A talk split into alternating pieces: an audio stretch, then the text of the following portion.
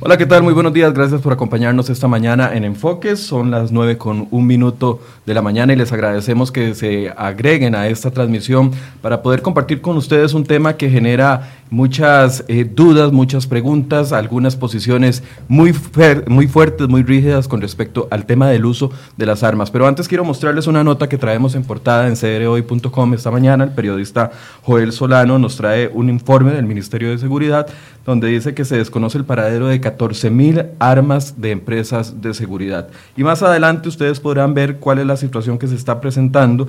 Incluso el informe da algunos datos que son relevantes de que ustedes conozcan antes de que pongamos este tema en debate. En Costa Rica hay 244 mil armas inscritas a diciembre del 2017.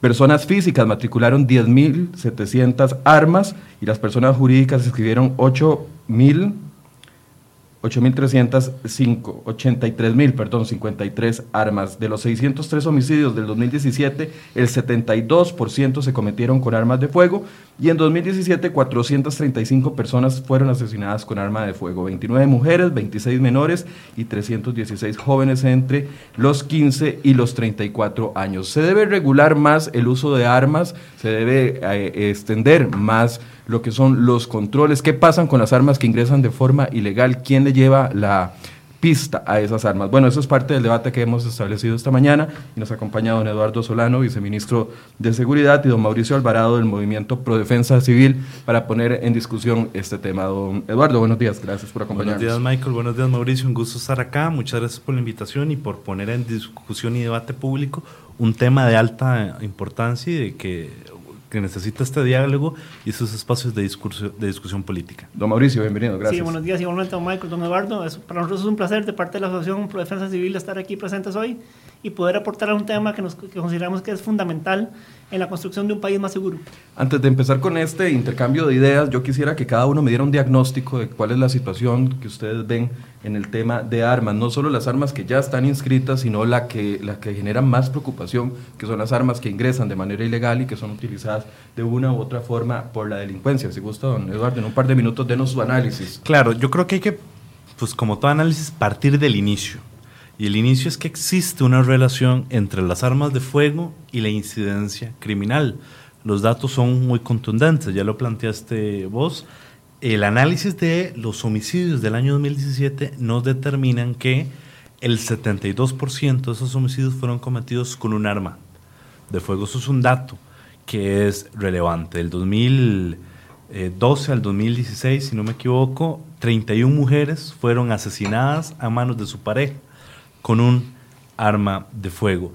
Y eh, también según los datos que nos plantean, la mitad de la totalidad de los delitos contra la propiedad fueron cometidos con un arma de fuego. Es decir, el arma de fuego está siendo un instrumento que está generando más fuerza a la delincuencia para impactar en ambiente de seguridad. Es por eso que nosotros desde el Ministerio de Seguridad Pública planteamos la necesidad de establecer un adecuado control y una adecuada regulación a las armas de fuego, tanto las ilegales, que ciertamente es un aspecto que nos preocupa y nos centra nuestra atención, como más adelante podríamos profundizar, pero también hay que entender un tema, y es que el mercado de las armas es un mercado regulado por el Estado.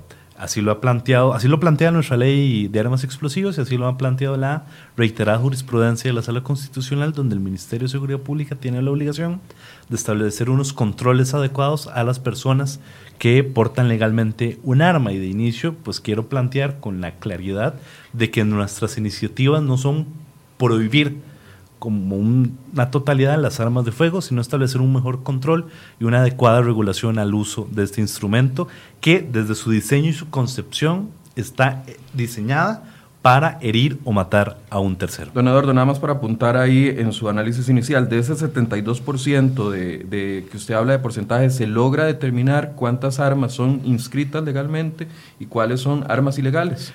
Sí, muy bien. En el informe, que por lo que veo en la nota está en manos de CRO y de varios medios de comunicación, nosotros hicimos un estudio, un muestreo en la Dirección General de Armamento. Tal vez para contextualizar un poco. Todas las armas que tengan relación con un delito, que hayan sido halladas o hayan sido decomisadas por el Poder Judicial, son trasladadas para su custodia a la Dirección General de Armamento. Es decir, en la Dirección General de Armamento hay una bodega que almacena todas las armas que las autoridades policiales hemos logrado involucrar con un delito. De eh, todas esas armas hay un... Yo le pedí a la Dirección General de Armamento que hiciera un estudio de las mismas y nos determinó que eh, en un muestreo hay 9.805 armas que han estado relacionadas con algún delito en custodia de la Dirección General de Armamento. De estas hay que quitar 1.995 que tienen la serie limada. La serie, por decirlo de alguna forma de ejemplificar, es como la matrícula de un carro que te permite dar trazabilidad a esas armas. Al limarle la serie, queda totalmente imposible el muestreo o el rastreo. Identificar si son armas que fueron escritas en algún momento o son Nosotros, para el análisis, las tenemos que sacar porque si no, no nos genera información de calidad. Nosotros, y es una posición también que planteamos, es que sospechamos o creemos que muchas de esas armas que tienen la serie limada provienen de un origen lícito porque de lo contrario no habría la necesidad de borrarle la trazabilidad, pero es una pura presunción, porque no tenemos la, información de calidad o la evidencia para concluir eso. Quitando esas, tenemos que nos quedan 7.800 armas para el análisis. De esas, hay 495 armas que están relacionadas con un delito contra la vida, con un homicidio doloso. Y de esas 495 armas, el análisis determinó que 183 estaban inscritas. Eso es un 37% de la totalidad de las armas que tenemos a custodia de la Dirección General de Armamento. Un 37% de armas que se vieron armas inscritas que se vieron involucradas en un delito contra la vida no significa un porcentaje ya alto y significativo a tomar en cuenta. ¿Y de las otras 7.400? De las otras 7.400, de la totalidad, estamos hablando de que 2.023 armas esas 7.800 de todos los delitos, ¿verdad? De todos los otros delitos que no son contra la vida. Correcto, delitos contra la propiedad, incluso delitos de portación ilegal de arma permitida, que es la persona que no la tenía inscrita y la portaba. De esas, 2023 estaban inscritas, un 25.8. Es decir, casi un 26% de todas las armas relacionadas con un delito estaban inscritas legalmente. Ahora, el, para cerrar su, su, primera intervención, hay una propuesta que ustedes están impulsando. ¿Cuál es esa propuesta? Correcto. Nosotros estamos abordando esto de forma integral, ¿verdad? Tanto a nivel legal, porque hay elementos que tenemos que modificar en la ley general de, la ley de armas y explosivos, así como espacios infralegales y también de control de la regulación propiamente. Eh, Quisiera tampoco que se entienda que solo estamos poniendo la regulación sobre el mercado legal, también estamos atajando de una forma muy significativa el mercado ilegal de armas, para lo cual tenemos dos proyectos de ley, el 20.508 plantea nuevas penas para las personas que anden un arma de forma ilegal o la trafiquen de forma ilegal. Actualmente, a nuestro criterio, las penas son insuficientes. Su tipificación es pues muy confusa y muy pocas personas, nadie, prácticamente nadie termina siendo condenado por un uso ilegal de las armas de fuego. Anoche tuvimos un caso, ayer en la tarde, me imagino que usted lo, debe recordar bien, eh, fue ayer en la tarde o antier en la tarde que dos conductores se enfrentaron, uno sacó un arma Llega la policía, se la decomisa y resulta que el arma era una arma ilegal, no tenía permiso de portación. Eso era el, siguiente punto. Nosotros todos los días tenemos unos controles estrictos sobre el decomiso de armas de fuego ilegales. De hecho, los megaoperativos que hemos realizado, yo creo que ya van por 40 megaoperativos al septiembre, antes del proceso de huelga, habíamos decomisado más de 200 armas de fuego de forma ilegal en la calle y todos los días seguimos trabajando en esta vía. Ya para apuntar, entonces, la regulación que están impulsando, ¿qué cambiaría en el panorama? Varios aspectos. Cambia eh, la tipificación penal de las, del uso ilegal de armas de fuego y también es el proyecto de ley 20.509 que plantea eh, algunos requerimientos más estrictos para las personas que puedan portar o que quieran portar un arma de fuego, lugares donde no pueden portar armas de fuego y el gran debate el, gran, debate, sí, porque le ha dado mucha vuelta y no ha llegado al punto, y, quiero decir que muchos de estos temas los hemos podido ir consensuando con muchos compañeros de portadores legales de armas, pero el gran debate que tenemos en este momento es cuántas armas puede inscribir una persona. Actualmente, ¿Una persona o una cédula jurídica? Una persona, ya, ya te digo, porque la persona jurídica tiene ciertas regulaciones distintas. Una persona Actualmente. Para la defensa de su vida o de su patrimonio, puede inscribir tres armas de fuego. Nosotros estamos planteando en el proyecto de ley que puede inscribir solo un arma de fuego y ese, para mi criterio, es el gran debate que hace que las posiciones no se puedan encontrar entre los grupos de portadores de almas y las autoridades públicas. Hagamos una pausa ahí para darle ya ahora el espacio a don Mauricio para que también nos haga un análisis igual al que, al que hace el viceministro con respecto a la situación actual. Don Mauricio, usted es del Movimiento Pro Defensa Asociación Civil. Pro Defensa Civil, no es un movimiento, es una asociación, formalmente constituida desde el año 2009. ¿Cuál es la posición de ustedes con respecto a esta regulación de que una persona solo puede inscribir un arma? ¿Cuál es la posición? Tal vez quisiera, porque tocó don Eduardo varios temas y, y no quisiera dejar de referirme a alguno de ellos. Adelante. creo que son importantes, no solo al que usted me plantea. Debemos recordar que en Costa Rica la tenencia y portación de armas de fuego es un tema regulado y controlado, es decir, no está por la libre. Cuando se plantea si el control a, las armas de fuego debería existir, es una, de alguna forma una pregunta tendenciosa porque sugeriría que no hay un control sobre la tenencia y, portación de armas de fuego. Eso es absolutamente falso.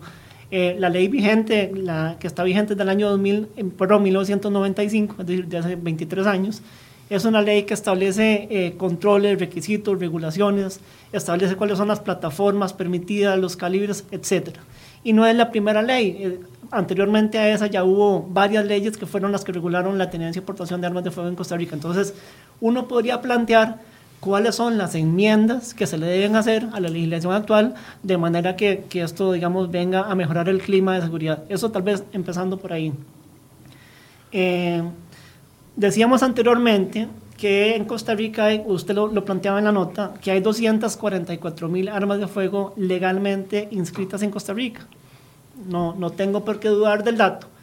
Esto lo que nos lleva a concluir, don, Eduardo y don Michael, es que entonces en los últimos tres años y medio, ¿verdad? que son los datos más recientes del OIJ, menos del 0.002% de las armas que han sido decomisadas por el OIJ, que estarían ligadas a un posible delito, son armas que estuvieron en su momento inscritas.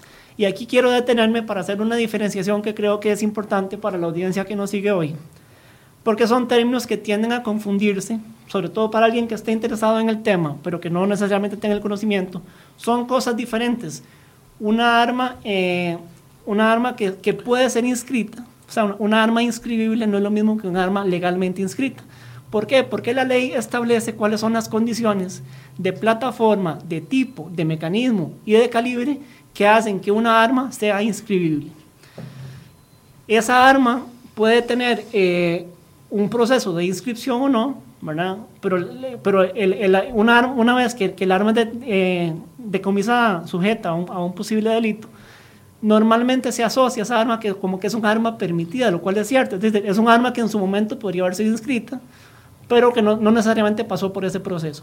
Cuando decimos un arma legalmente inscrita es cuando un cuerpo de policía, el OIJ, Fuerza Pública, eh, Ministerio de Obras Públicas y Transportes a través de la Dirección de Tránsito, una empresa de seguridad o una persona civil establecen un proceso que también está claramente definido ante el Departamento de Control de Armas Explosivos e inscribe esa arma a su nombre. Esa es un arma que realmente está siendo eh, eh, legalmente inscrita. Son dos, dos, armas iguales, es decir, una, una pistola igual en calibre 9 milímetros, de la misma marca, mismo calibre, etcétera, está en condición de, ser inscrita y la otra pasó por todo ese proceso y las dos caen en una categoría que es, digamos, arma legal, eh, que es un arma legal en Costa Rica, que se podría inscribir.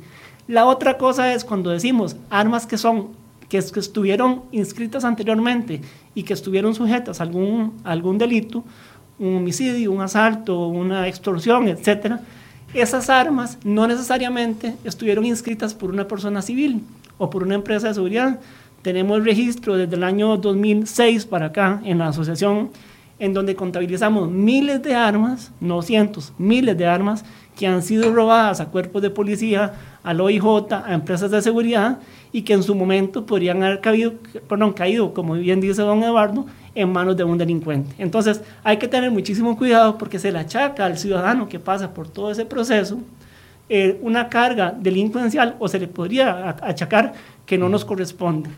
Entonces, para, puntualizar, Ya que usted me está diciendo que los datos tienen que irse más a, hacer mediciones más precisas. Exacto. Vea qué interesante. Eh, recientemente la, la, diputada Zoila Rosa Bolio le pidió al, al, al, OIJ que le brindara la estadística de las armas decomisadas en los últimos años. Entonces el OIJ le brinda los datos de 2015, 2016, 2017 completos y la mitad del año 2018, es decir, tres años y medio. En ese informe el OIJ, que es el ente, todos coincidimos, ¿verdad?, que, que rige las estadísticas eh, de delitos en Costa Rica, el OIJ le dice a doña Zoila Rosa que en ese periodo, repito, tres años y medio, hubo 36.820 denuncias de posibles delitos, ¿verdad? Gente que, que, dijo que fue asaltada, que fue violada, que, que fue eh, sujeto de un robo, etcétera. Eh, con, con, armas de fuego, ¿verdad? Eh, como, como, como, bien decía don, don, Eduardo. Bueno, de esas 36.820 denuncias de posibles delitos, el OIJ solo logró recuperar 442 armas, ¿verdad? De esas 442 armas, solo 48 en su momento estuvieron inscritas, ¿verdad? Esto nos lleva a concluir que el punto 0017% de las armas inscritas en el país estuvieron ligadas de un, o, podrían estar ligadas de una u otra forma a un delito. Y a eso habría que rebajarle el dato de cuántas de esas 48 armas en su momento pertenecieron a Fuerza Pública, pertenecieron a la OIJ, pertenecieron al tránsito, o por ejemplo, ¿verdad? recientemente eh, tuvimos noticia de un oficial de tránsito que le dispara a un conductor que pretendía evadir un control en carretera porque, porque cargaba un, una, un... El caso en el Pacífico. Exactamente. Ese, ese oficial de tránsito, con permiso de portación al día, con arma legalmente inscrita, desenfunda, impacta a la persona que pretende evadir y esa arma es decomisada por el IJ y va a parar en esas estadísticas. Entonces, realmente cuando hablamos de este tipo de cosas, tenemos que, que, sacar la lupa, ¿verdad? Y no, y no dar datos tan, tan alegres porque podrían tender a confundir y nos llevan a generar proyectos de ley que no vienen a mejorar en nada el clima de seguridad. Ahora, Ahora comentábamos fuera de micrófonos, perdón, que, que posiblemente coincidimos en los fines, es decir, todos queremos una sociedad más segura, queremos que haya una mejor regulación, pero este tipo de iniciativas no van a venir a cambiar ese clima de realidad en Costa Rica. Ahora, usted lo que apunta es entonces que las, los crímenes no se están convirtiendo con las armas que están inscritas. No lo digo yo, lo dice el OIJ. Okay, ahora, por último, nada más para cerrar antes de ya comenzar con, con la, la conversación. ¿Usted sí está de acuerdo en nuevas penas para la gente que porte de forma ilegal completamente. Lo que no está de acuerdo es que se le restrinja al ciudadano como usted y como yo a que no podamos inscribir tres armas y no solamente una. Vamos a ver, nosotros aquí hay algo más importante que la posibilidad de que las personas puedan inscribir o no armas de fuego. Aquí realmente con estos proyectos lo que se atenta es contra la libertad del individuo para decidir. Nosotros desde la asociación creemos que una persona que cree que un arma de fuego no es una herramienta útil y oportuna para defender su vida y su, patrimonio es perfectamente aceptable y se le respeta.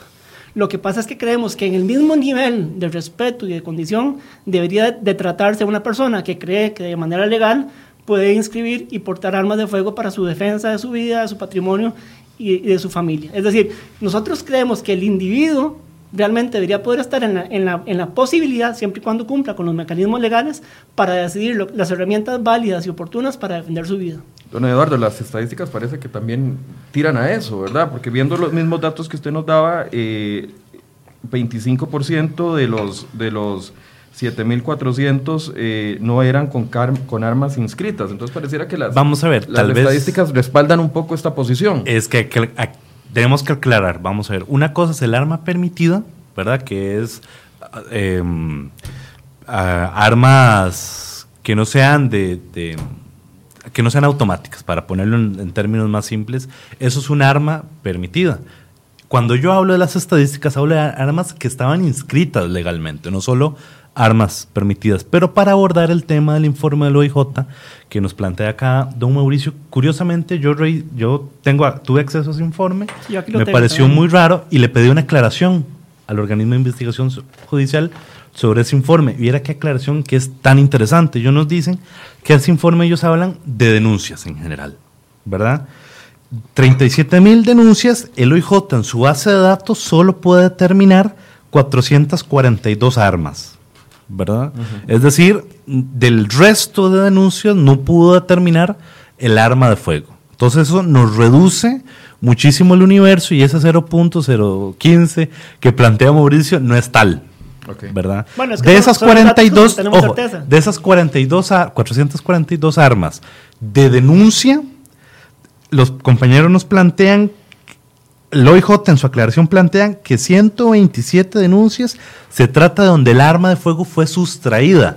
Es decir, le robaron el arma a alguien. Los casos que decía don Mauricio de Fuerza Pública, recordamos aquel, caso, pero son, aquel caso trágico. Pero, digamos, salvo, el, del, salvo, el tema de tránsito, Es, sin, es, sin, es menor y ese dato ya lo estamos. Recordemos que don Fernando Berrocal hizo, siendo el ministro de Seguridad, denunció la pérdida de miles de, de armas de, de fuerza pública, incluyendo granadas, eh, y miles de municiones. Ahí, ahí tal vez, Michael y Mauricio, ya nosotros estamos investigando con datos, certeza, porque recordemos que don Fernando también era muy, ciertamente hizo muchas declaraciones en su momento no amparadas en evidencia. Nada más para seguir aclarando el tema lo IJ. ¿Verdad? Eso nos reduce. De las 48 armas que nos plantea aquí Mauricio que estaban inscritas, resulta que esas 48, 30, estamos hablando de del robo del arma. O sea, una persona civil común y corriente que le robaron el arma y él va y presenta la denuncia. Ese informe no nos habla de delitos cometidos con un arma de fuego, nos habla de todas las denuncias que tengan alguna relación. Entonces no podemos concluir de esa, de esa estadística o de esa data, no podemos concluir que eh, no se están cometiendo delitos con armas de fuego inscritas. Pero vamos a ver, Aquí yo creo que hay dos dimensiones. La primera, que es una disputa que siempre sí, se están sí se están dando, pero en menor, en menor escala. Eso es lo que te quería decir. Vamos a ver, aquí hay una la discusión de este tema hay que darla en dos dimensiones. La primera, esta es una disputa por cuál es la verdad, pongámoslo así. Entonces, nosotros desde el Ministerio de Seguridad Pública hemos querido trabajar en este informe que pronto lo vamos a lanzar oficialmente, de cuál es la realidad del mercado o el mundo de las armas de fuego en el país para tener evidencia científica y estadística que nos permita dar conclusiones. Aún no estamos de acuerdo sobre ese tema, los grupos civiles y el Ministerio de Seguridad Pública. Y como lo ves, parte de este primer debate era Mauricio diciendo que no influye, nosotros diciendo que sí influye, etcétera. Después de que logremos tener esa Yo creo que ambos piensan que sí influye. El asunto del desacuerdo está en los porcentajes, porque usted lo ve, lo ve, como de, más peso y don Mauricio lo ve de menos peso. Puede ser, digamos, lo que te digo es que todavía no tenemos una conclusión válida de ambas partes sobre este tema. para aportar un poco al, tema, eh, al, debate, don Eduardo decía al inicio que el, que el punto en disputa era simplemente la cantidad de armas que, que, podemos escribir. Y no, eso, eso, creo que realmente es bajarle el piso a la discusión. Creo que la discusión realmente va a un, a un tema de fondo. Don Eduardo también nos decía anteriormente que en el proyecto 20.508 básicamente lo que pretende es establecer penas mayores para quienes, para, para, quienes cometan delitos con armas de fuego. Tema en el que, por supuesto, damos por descartado que estamos de acuerdo. ¿Cuál es la pena el día de hoy? No, el problema no es ese. El problema es que el proyecto incluye otros aspectos que no se refiere y que realmente nos preocupan. Por ejemplo, establece, y quisiera, realmente agradezco la oportunidad de tener hoy al frente a don Eduardo, que nos cuente cuál es ese punto de inflexión que representa 1939 en el diseño de armas de fuego porque resulta que establecen que entonces los ciudadanos no vamos a poder inscribir armas de fuego largas que hayan sido diseñadas y desarrolladas después de 1939. ¿Por qué 1939? Bueno, yo quisiera preguntarle a Eduardo que nos cuente eso. ¿Qué, ¿Qué, significa 1939 en el mundo del diseño de las armas de fuego? Porque realmente, digamos, nos pone en una posición de desventaja a los ciudadanos. ¿Por qué? Porque a partir de este proyecto de ley, los ciudadanos no podríamos inscribir armas de fuego largas para nuestra defensa que hayan sido diseñadas eh, después de 1939, es decir, antes de la Segunda Guerra Mundial.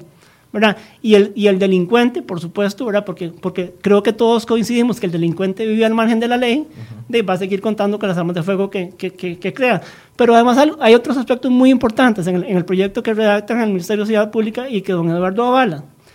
Establecen una serie de calibres eh, que pasarían a ser prohibidos. Entonces, sí estamos hablando de prohibición, no estamos hablando de regulación. Pero vea qué interesante, más allá de, la discusión sobre si prohibimos o no calibres, yo quisiera otra, otra consulta para don Eduardo que nos diga es, ¿usted ha visto alguna vez un arma de fuego en calibre 7.62 por 25? ¿La conoce? Sí. ¿La, la ha visto, aunque sea en una foto? Algún día el, el OIJ ha recogido un casquillo de 7.62 por 25. ¿Qué quiere decir con esto? Que ese calibre no existe.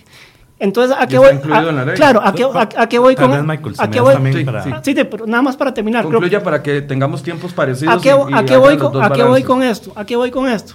A que estos proyectos, yo no dudo de que posiblemente sean redactados con la mejor intención, procurando un clima de mayor seguridad para el país, pero son redactados desde una visión prohibicionista y de un carácter oplofóbico, que realmente son lo que yo llamo proyectos para tomarse la foto, porque en el caso de que se aprobaran, y, y vamos, a, y vamos a procurar que no, no van a cambiar en nada el clima de delincuencia del país. Don Eduardo. Vamos a ver, aquí la discusión, básicamente todo lo que nos plantea Mauricio, es qué tipo de arma puede ser permitida portar. Esa es la discusión.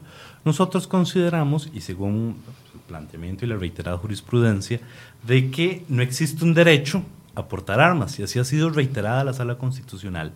Tan no existe un derecho que es obligación del Ministerio de Seguridad Pública, es reserva legal si se prohíbe o no.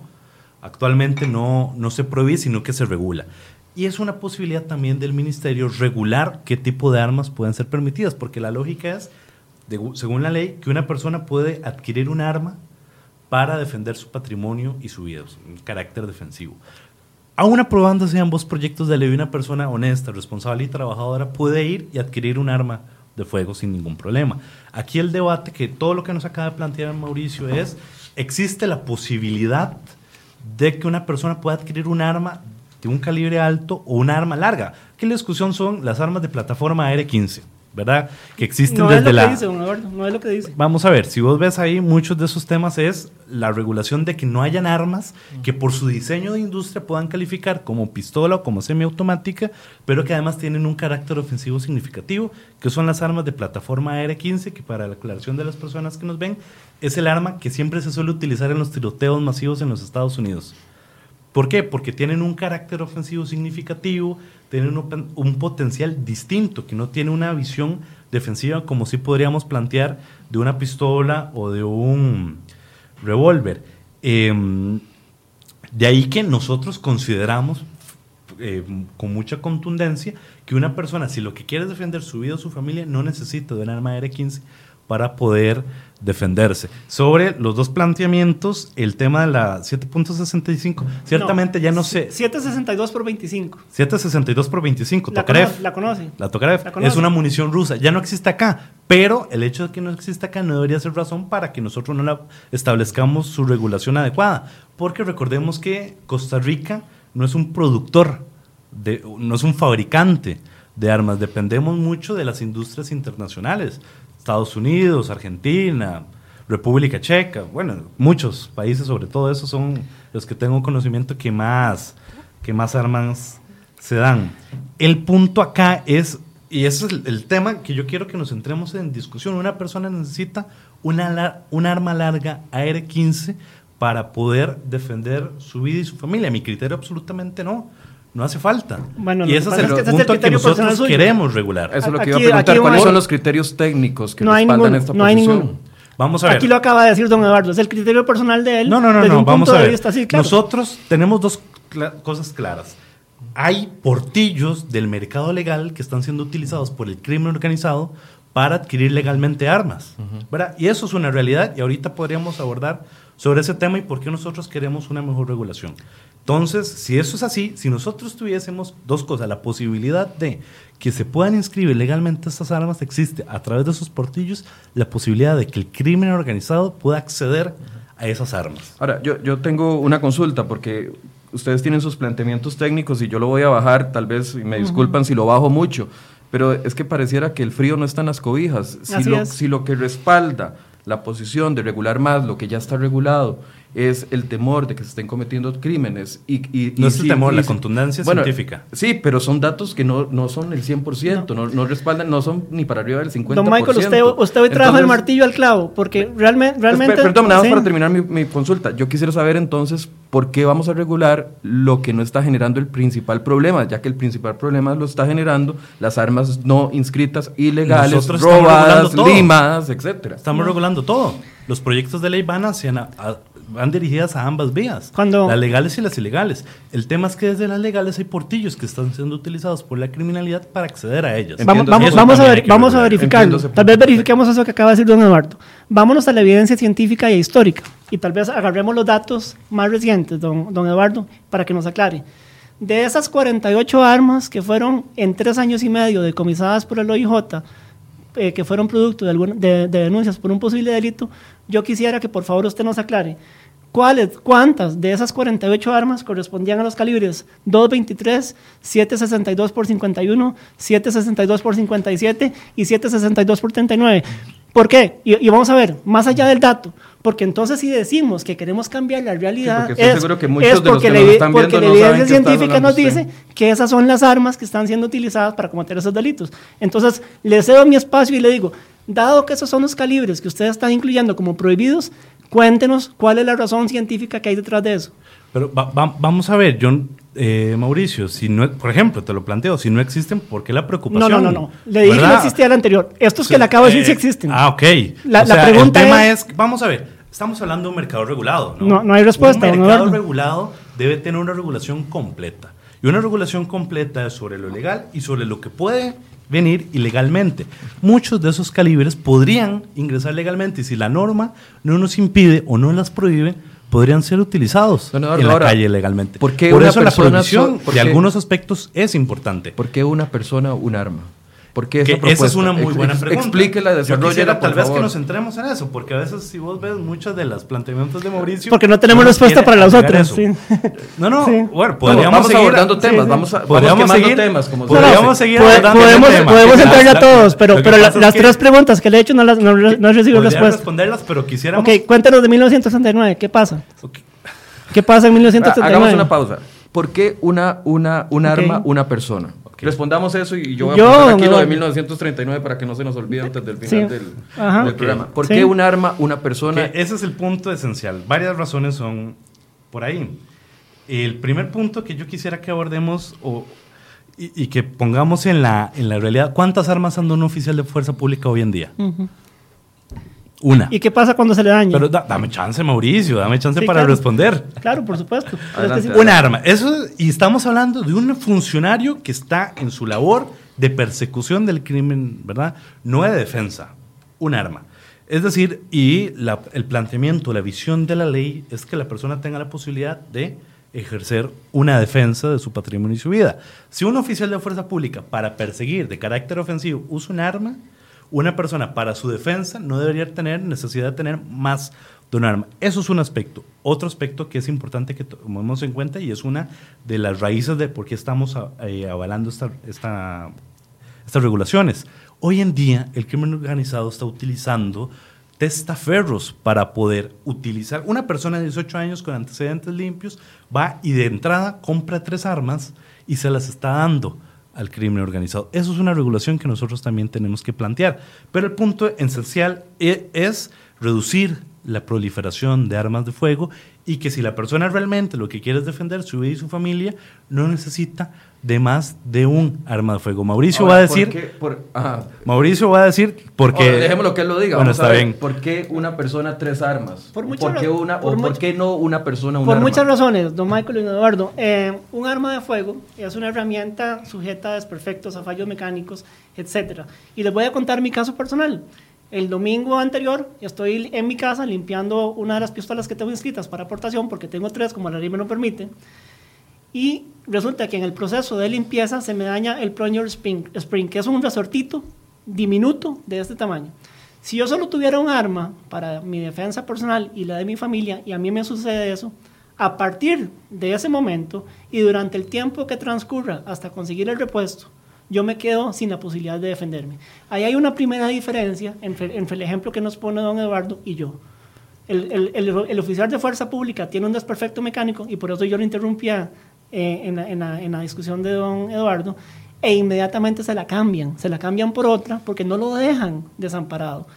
Nosotros los ciudadanos, si solo tenemos acceso a una arma de fuego y esa arma de fuego sufre un desperfecto mecánico, yo me quedo sin la posibilidad de defenderme. Pero hay algo muy importante. El oficial de fuerza pública, y, coincido con eso, puede portar de manera expuesta. Es decir, él puede hacer uso del arma de fuego siempre en condición, digamos, idónea. Y, como bien lo dice Eduardo, es porque tiene que perseguir al delincuente. Nosotros los ciudadanos tenemos que, por ley, portar de forma oculta. Y ese portar de forma oculta establece una serie de limitaciones a la hora de defendernos. Entonces, por ejemplo, en, una condición como la que viene eh, vestido don Eduardo o usted, don Michael, no podrían posiblemente portar un arma de fuego de tamaño estándar, una, pistola, digamos, de, de, tamaño estándar, sin que se le vea. Entonces, en un escenario de trabajo como el que tienen ustedes, si ustedes fueran personas civiles que, que desean portar armas de fuego, estarían condenadas a portar, o limitadas, perdón, a portar un arma de fuego pequeña, de manera que sea oculta. Pero en un escenario diferente, por ejemplo, si usted tiene que desplazarse a una zona que, que, que, los mapas de calor del Ministerio de Seguridad Pública establecen como que son más calientes, que son más sujetos a ser, usted posiblemente va, va a querer tener un arma de fuego de mayor capacidad, no un revólver pequeñito, sino eh, un arma de fuego que, que, le permita, digamos, hacer uso más efectivo de su, de su legítima defensa.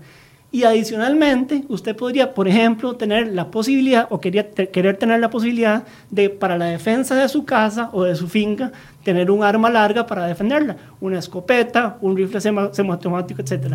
¿Por qué? Porque los escenarios de defensa son múltiples, así y así son las armas que se requieren para ello un oficial de fuerza pública no enfrenta con la vereta FS-92, que es la que portan normalmente, a un delincuente en, en, las zonas más calientes. Mentiras. Van con otra arma diferente. Entonces tampoco es cierto que un, que un oficial de fuerza pública solo tiene un arma de fuego.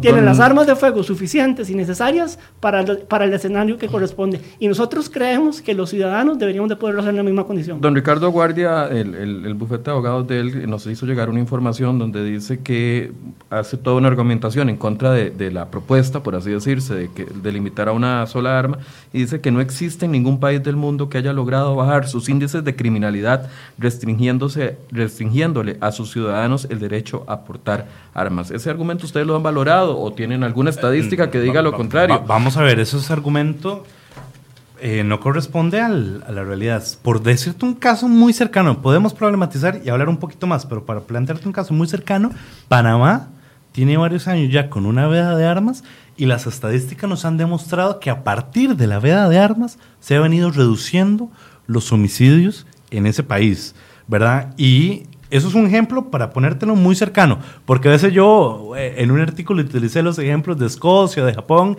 y a mí me decían de eh, Australia que esos eran casos que no eran comparables. Puedo diferir, bueno, difiero definitivamente, pero utilicemos un caso que sí es totalmente comparable y es el caso de Panamá. Pero además, no solo lo veamos así, el Informe Regional de Desarrollo Humano 2014, el PNUD, el informe del Programa de Acción para Prevenir y Combatir y Erradicar el Comercio Ilícito de Armas Pequeñas y Ligeras, el POA de Naciones Unidas, el, Estudio de Crimen y Violencia en Centroamérica del Banco Mundial del 2011, Delincuencia Organizada Transnacional en Centroamérica y el Caribe, informe de la Oficina de Naciones Unidas contra la Droga y el Delito y el estudio de Don Elías Carranza, Situación de Delito y la Seguridad de los Habitantes de América Latina, nos han demostrado, estudios internacionales, no los que hacemos nosotros, que la reducción y el control de armas de fuego generan una baja, una reducción en la violencia armada de los países. O sea, estamos hablando de estudios con sustento internacional. Quiero plantear otra cosa. Pero el caso, eh, bueno, dale, para cerrar el, eh, círculo. Y, podríamos, podríamos hablar de, todos, incluso incluyendo los, los, ejemplos que decía don Eduardo de Inglaterra, Australia, Japón. Pero incluso en realidades más cercanas, eh, la evidencia histórica y científica demuestra que aquellos países y ciudades en las que se han establecido mayores limitaciones para la población civil son los que tienen la violencia más alta. México, por ejemplo, que es un, eh, un, país absolutamente restrictivo, no es que sea prohibido, pero es bastante restrictivo. De hecho, digamos, la, la, la, posibilidad de ventas de armas al ciudadano corresponde al ejército, tiene una de las tasas de violencia más altas. En Caracas, por ejemplo, que es absolutamente prohibido para el ciudadano eh, tener y portar armas de fuego, sabemos que es la ciudad más violenta del mundo, por encima de los países que están en, guerra. Y el ejemplo que nos trae don Eduardo de Panamá me parece que nos cae como anillo al dedo, porque recientemente esta semana Panamá anuncia que producto de la evidencia científica e histórica van a echar para atrás esa prohibición a la importación de armas de fuego. Entonces realmente nos demuestra que aquellos países que se han, que se han digamos, abocado a, a establecer mayores limitaciones, al cabo de los años comienzan a tener efectos negativos. Y por ejemplo, ahora decía don Eduardo también, y, y con eso termino esta intervención, el caso de los tiroteos en Estados Unidos, ¿verdad? Que son, decía don Eduardo, la mayoría bueno, cometidos. anoche una tragedia en con, Estados Unidos. Con más AR-15. de 10 Vean, vean, personas vean qué interesante. Efectivamente, a todos nos duele, nos preocupa ese tipo de, de noticias. Pero hay que recordar que Estados Unidos es el, el país con la mayor cantidad de armas per cápita del mundo, ¿cierto? Creo que son 87 por cada 100 habitantes. Una cosa así. No me hagan caso con el dato exacto, pero an- anda por ahí. Es decir, hay 87 armas de fuego por cada 100 habitantes. Y resulta que tienen una tasa de homicidios de un tercio de la de Costa Rica. ¿Verdad? Pero además, si a Estados Unidos le quitamos los estados, porque cada estado tiene una regulación particular, si le quitamos los estados en los que es absolutamente prohibido o muy limitado la tenencia y portación de armas de fuego, por ejemplo, California, Washington, D.C., etcétera, y solo dejamos aquellos en los que la aportación es incluso abierta, open carry, como lo puede hacer aquí la, la- la- la población, eso se reduce a un tercio del dato de Estados Unidos. Es decir, pasamos de 4.7 homicidios por cada 100.000 habitantes a 1.3. Entonces, realmente, cuando, cuando hablamos de datos, que, que- que por supuesto coincido con, con don Eduardo, ojalá no pasaran esas tragedias, pero el análisis tiene que ser integral. Ahora, quiero plantear ot- otro tema que me parece importante. Cuando entre más restricciones hay, sabemos que los mercados negros se mueven más. ¿Ustedes han valorado eso? Porque si ahorita tenemos eh, una cantidad de ciudadanos costarricenses que tienen tres armas y les pa- pasan de repente eh, una ley o, o una modificación a la ley que solo permite una, de, algunos van a pasar a- a- al- al- al mercado negro en el sentido de, de voy a mantener mis tres armas y, y tengo una inscrita. O sea, ¿cuál es el resultado positivo que puede dar esto? Va- Vamos a ver.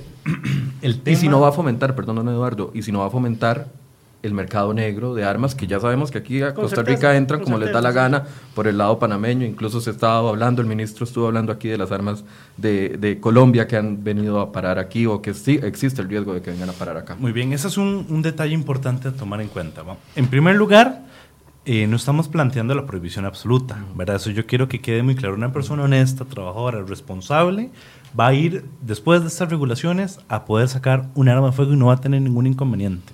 ¿verdad? Las regulaciones que nosotros estamos planteando es para evitar dos cosas, que las personas que no tienen los antecedentes o no tienen eh, un, un- que no deben tener armas de fuego, planteémoslo en general, no puedan tener.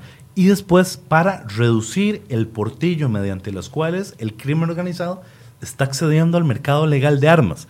Es que ese es el tema. Mucho del mercado negro se mueve por una entrada del mercado legal al mercado negro. Y eso es lo que nosotros queremos cerrar. El mercado negro de y sobre todo de armas, sobre todo de armas, nunca lo vamos a poder eliminar del mundo. Y eso ya lo tenemos claro. Pero sí podemos evitar que ese mercado negro se abastezca de las dinámicas legales del mercado de armas en Costa Rica. Entonces, ¿usted es cree que esta, esta legislación en ese sentido entonces ayudaría? Por supuesto que ayudaría. Hay otro aspecto que también eh, ya hicimos nosotros como Ministerio de Seguridad Pública que va a impactar y, y está impactando. No puedo comentarlo directamente, pero pronto tendremos resultados de eso. Y es la regulación a las municiones. También antes una persona podría comprar un arma, podría tener cualquier tipo de arma de fuego y podría ir y comprar munición como quisiera. Nosotros establecimos una regulación para que las personas solo puedan adquirir munición del arma para la cual tienen permiso de portación. Lo cual tiene mucha lógica. Tiene toda la lógica del mundo. Antes, las armas ilegales se abastecían de sus municiones de los espacios legales de compra y venta de este tipo de artefactos. Esa es otra regulación que estamos dándole también para evitar el mercado negro de armas. Hay muchos esfuerzos también. Otras dinámicas es, desde la lógica del Tratado de Comercio de Armas, evitar el desvío eh, de armas de fuego hacia nuestro país. ¿Por qué? Porque toda arma de fuego nace legalmente. O sea, hay una fábrica en alguna parte del mundo que tiene la autorización para hacer esa arma de fuego. Esa arma de fuego, por ejemplo, planteando lo que sale en Estados Unidos, se fabrica legal en Estados Unidos, de una u otra forma, desde el mercado ilícito, termina acá. También estamos emprendiendo esfuerzos internacionales para regular el comercio de muchas de esas armas y evitar que queden en este país a nivel de desvío o de una forma ilícita. Don Mauricio, ¿fomentaría el mercado negro, sí o no? A mí me alegra mucho escuchar a don Eduardo decir que van a ser respetuosos del ordenamiento jurídico en el país referente a las armas de fuego, porque hay una sentencia de la Sala Constitucional de hace algunos años que obliga al Ministerio de Seguridad Pública a no establecer directrices administrativas que vayan más allá de lo que establece la ley. Usted la conoce, supongo. Y resulta que el, el, Ministerio de Seguridad Pública, uno supondría, primer llamado a ser respetuoso de la legalidad en el país, la ha seguido violentando, es decir, desacatando una resolución de la Sala Constitucional. ¿Y por qué pasa eso? Porque resulta que más allá de las regulaciones que pretenden establecer vía legal, han venido imponiendo una serie de oficios, acuerdos y directrices administrativas que limitan la posibilidad de inscripción. Eso que dice don Eduardo, de que el ciudadano que quiera ir a, inscribir un arma de fuego de manera legal va a poder hacerlo sin ningún problema, suena muy bonito, pero no es cierto. Yo, no sé yo, yo y Michael, a, las 9, a las 10 que terminamos el programa, digamos que tuviera plata, y voy a comprar un arma de fuego, porque claramente no la tengo. Claro. Pero voy, eh, me presento a una armería, quiero comprar un arma. ¿Cuál es el proceso? Okay. Hoy usted, Michael, si, resulta que sale convencido de que es importante para usted tener un arma de fuego de manera legal, esa arma de fuego usted posiblemente la va a tener en sus manos por ahí de febrero o marzo. ¿verdad? Va a pasar una serie de trámites administrativos, una serie de filtros, muchos de ellos eh, discrecionales, ¿verdad? Eh, subjetivos de parte del, Ministerio de Seguridad Pública y ahorita puedo ponerle ejemplos incluso míos, don, don Eduardo, porque le veo cara de extrañeza. Posiblemente no ha, no, ha, pasado por el trámite en control de armas explosivos, no, bueno, lo desconozco. Es que creo que las armas no brindan seguridad al patrimonio. vamos, a ver, vamos a ver, pero es, que la, la pregunta Sinteticemos. es... Okay, ¿Cuál sería el proceso? Usted tiene que ir a, a, a un polígono de tiro, eh, legalmente inscrito en, ante el Ministerio de Seguridad Pública, hacer la prueba práctica y prueba teórica. Eso no es de hoy para mañana. El, el ministerio le establece a cada polígono una serie de fechas con alguna periodicidad para que puedan establecer ese control. Posteriormente tiene que hacer una prueba psicológica ante un, ante un psicólogo registrado. Eh, tiene que ir a sacar eh, huellas dactilares en el Ministerio de Seguridad Pública también, eso no tiene ningún costo y eso también requiere de una cita, pero normalmente es como una semana de, de, posterior a, que se solicita. Tiene que sacar la firma digital, ¿verdad? Porque todo el trámite en Control Pass es eh, a través de esa plataforma.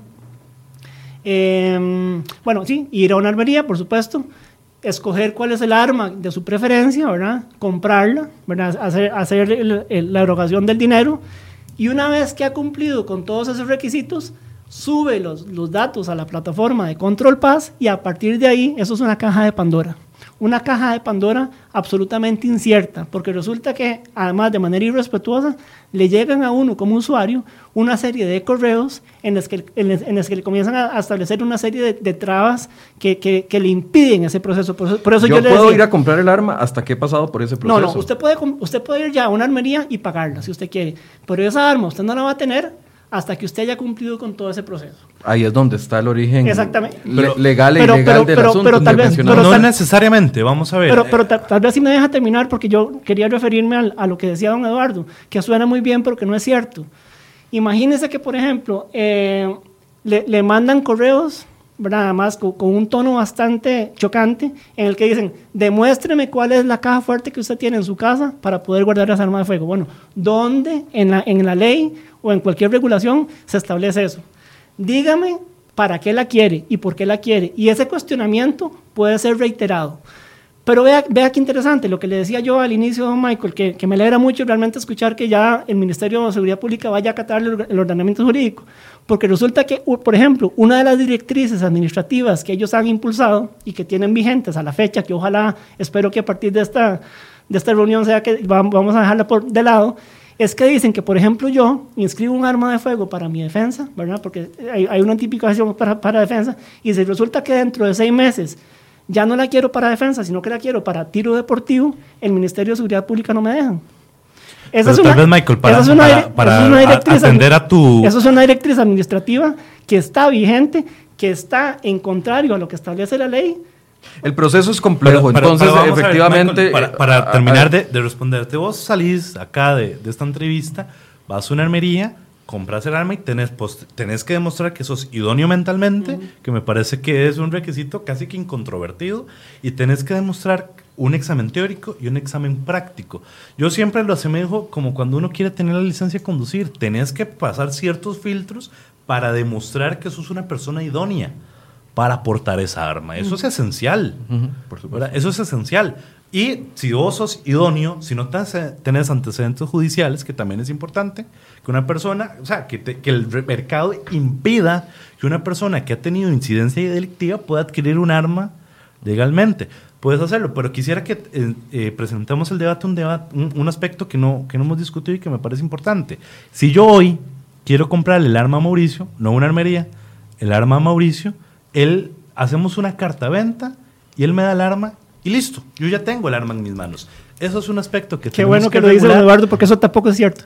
Qué bueno que lo dice. ¿Cómo no es porque, cierto? Porque lo deja en evidencia, don Eduardo. ¿Qué no es cierto? Yo no puedo llevarme con carta de venta tu arma. No, don Eduardo. No puedo sacar el permiso post de deportación, pero el arma ya la puedo tener en mis manos, ¿o no? Ah, claro, la, la, puede tener en sus ah, manos. Y esa es la forma en la que el crimen organizado está teniendo armas de forma Qué eh, dicha, del mercado. que toca ese ejemplo, don Eduardo, porque si resulta que yo a usted le vende un arma de fuego, bueno, usted posiblemente por ser viceministro no, va a tener un trato diferenciado.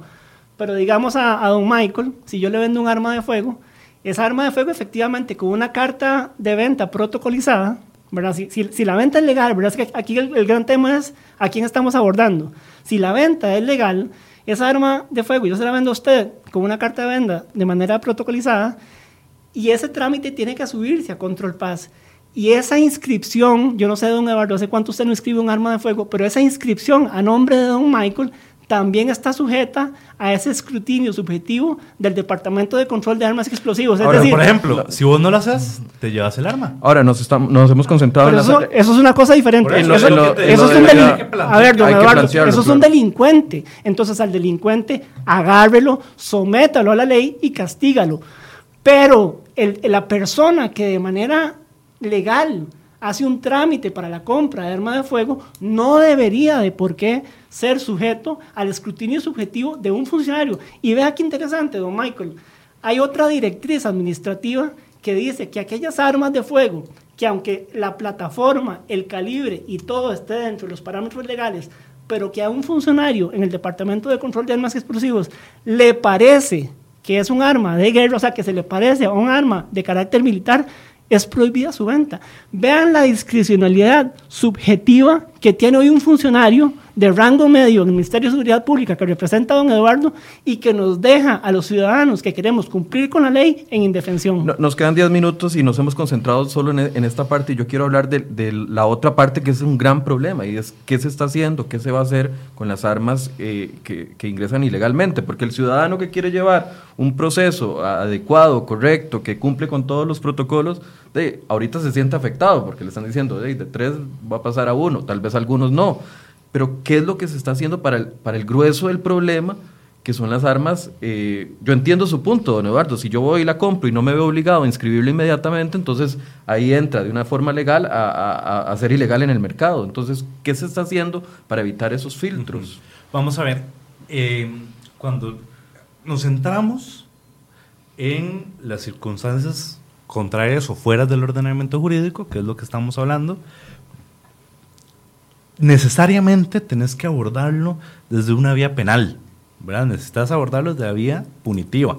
Para eso el 20.508 aborda la tipificación de muchos de esos delitos y aumenta también la pena. Siempre se ha visto eh, judicialmente o desde nuestra normativa penal como accesorio el tema del delito de una aportación de arma prohibida, por ejemplo, o el tema de armas permitidas con portación ilegal. Nosotros estamos modificando la legislación para que una persona que tenga un arma ilegal, sea sea que no la ha inscrito o tiene un arma prohibida, tenga una pena superior. Porque hoy en día, la pena es muy baja. Actual, hoy en día no terminan en prisión. Ese es el punto. Por ejemplo, una persona con una K-47, que es un arma prohibida, la idea es que la pena vaya de 4 a 6 años para que definitivamente una persona que esté involucrada en una organización criminal, porque lo contrario no deberías tener un arma de ese calibre, termines eh, pagando prisión.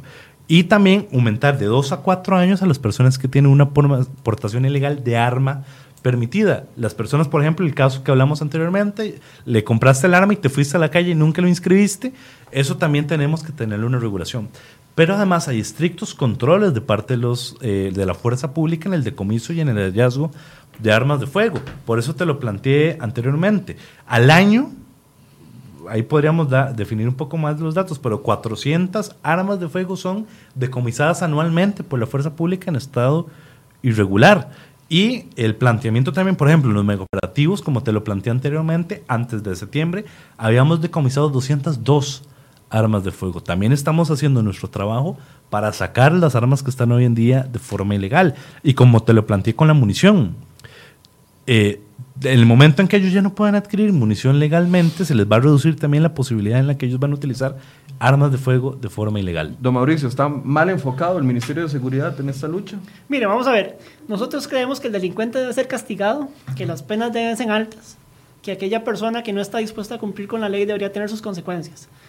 Lo que pasa es que estos proyectos, que, que como están redactados, y así ha habido una serie de proyectos a lo largo de los últimos años, son proyectos para tomarse la foto. Es decir, para decir que bueno, corregimos la ley de armas. Por eso, ¿en qué se deberían de enfocar? entonces? vamos a ver. El abordaje, tres, medidas el el abordaje tiene que ser diferente. Seguir efectivamente con la captura de armas ilegales, mejorar las condiciones de inteligencia para detectar dónde están esos grupos criminales moviéndose, hacer que las fronteras nuestras sean menos permeables, ¿verdad? El crimen organizado se trata de personas, trata de drogas y trata de armas, están absolutamente ligados.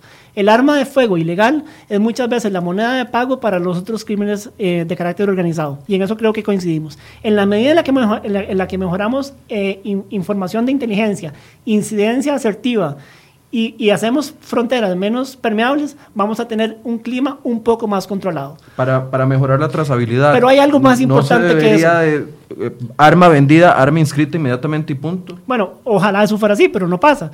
Eh, Porque ahí es donde yo veo una solución grande. Imagínense que, que, pasamos con una. Los ciudadanos que cumplimos con la ley, no solo somos sometidos a ese criterio eh, eh, discrecional y subjetivo de, algún funcionario de fuerza pública, sino que entonces pasamos por, un, por varios meses de incertidumbre. Y estos proyectos además le agregan incertidumbre a esa tenencia, porque vea qué interesante, no la aportación de arma de fuego, ¿verdad? que es un trámite que debe renovarse cada dos años, sino que en estos proyectos que, que impulsa don Eduardo se establece que la propiedad, la tenencia del arma vence cada tres años, es decir, un bien que es parte del patrimonio de una familia o de una persona, quedaría en situación de incertidumbre al cabo de tres años.